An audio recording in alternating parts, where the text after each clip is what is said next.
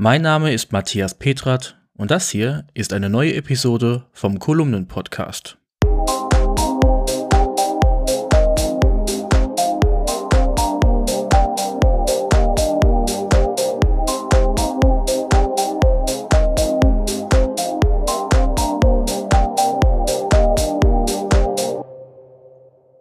Dieser Podcast kommt mit freundlicher Unterstützung der Firma Rademacher aus Rede im Münsterland.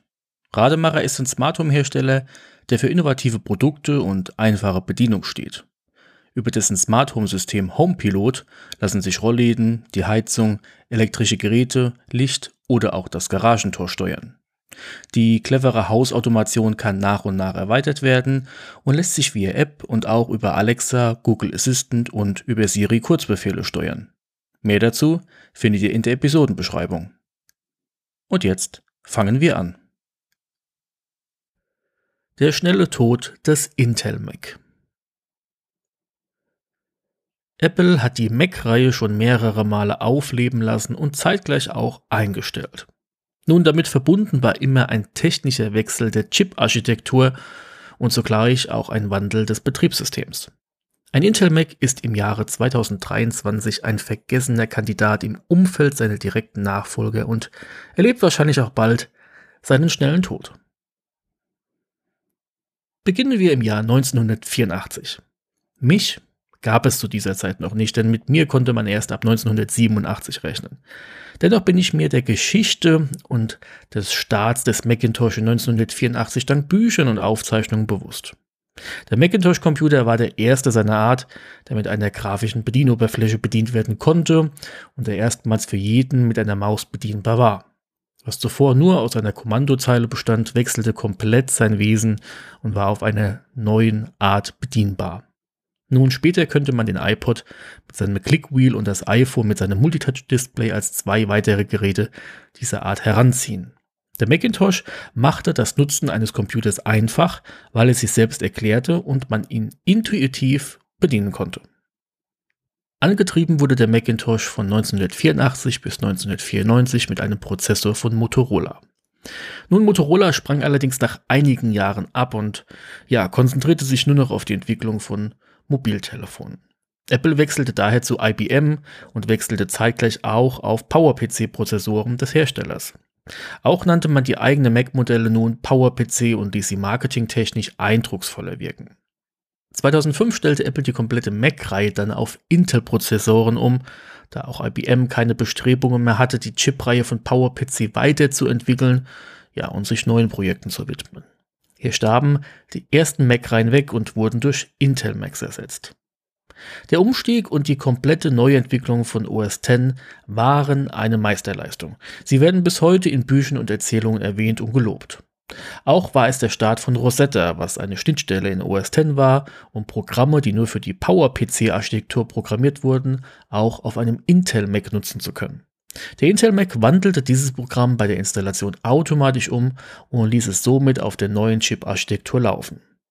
Betrachtet man sich das alles rückblickend, wirkt es heute wie ein Déjà-vu. Mein erster Mac kam 2010 ins Haus und war daher schon ein Intel Mac. In dieser Zeit bekam die gesamte Mac-Reihe sehr regelmäßig Updates verpasst.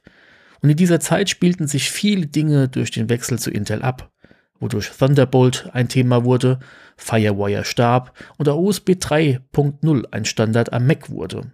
Ja, selbst HDMI hat sich in der Mac-Reihe in dieser Zeit etabliert. Heute wissen wir auch, dass Apple bereits vier Jahre vor der offiziellen Umstellung auf Intel schon Mac-Modelle mit x86-Architektur nutzte und erprobte.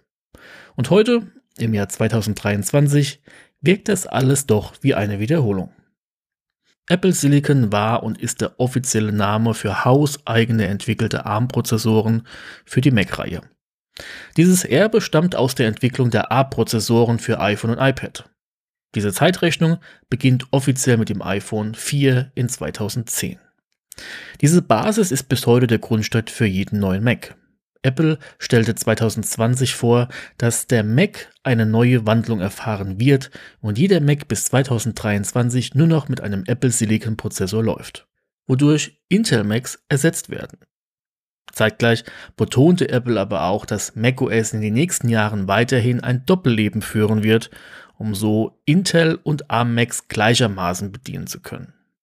Mittlerweile ist dieses Bild aber doch sehr verschwommen und es ist klar, dass der Intel Mac bald einen schnellen Tod erleben wird. Rosetta 2 war für einige eine recht bekannte Ankündigung, da sie schon einmal 2005 angekündigt wurde. Rosetta 2 war der Nachfolger von Rosetta und sollte ein neues Gebiet übernehmen.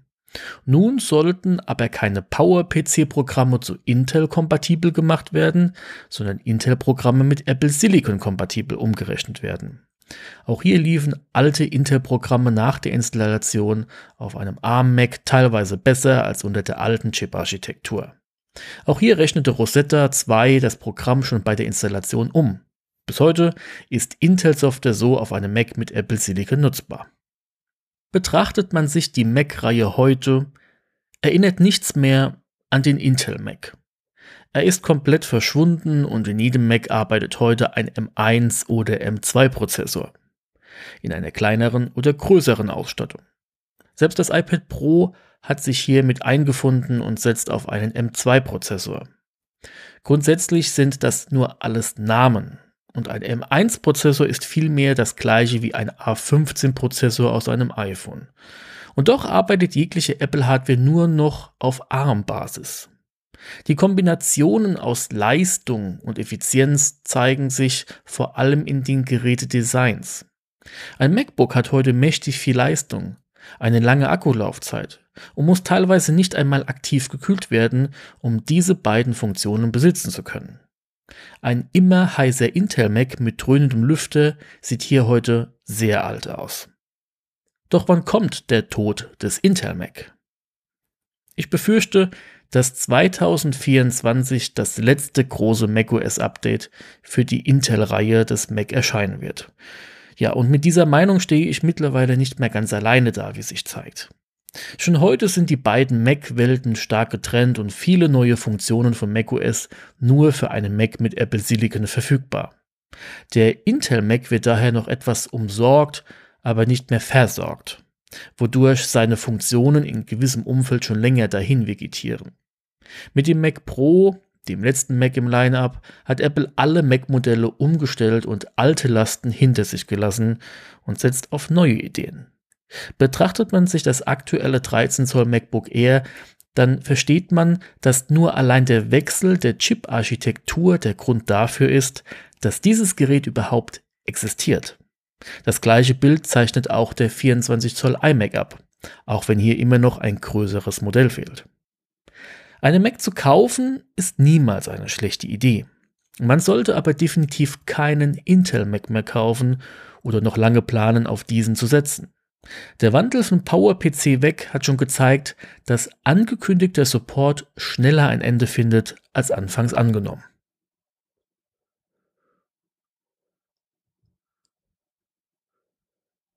Ich war zu diesem Zeitpunkt nicht da, aber das Team nannte die Umstellung eine großartige Leistung von allem, was ich hörte.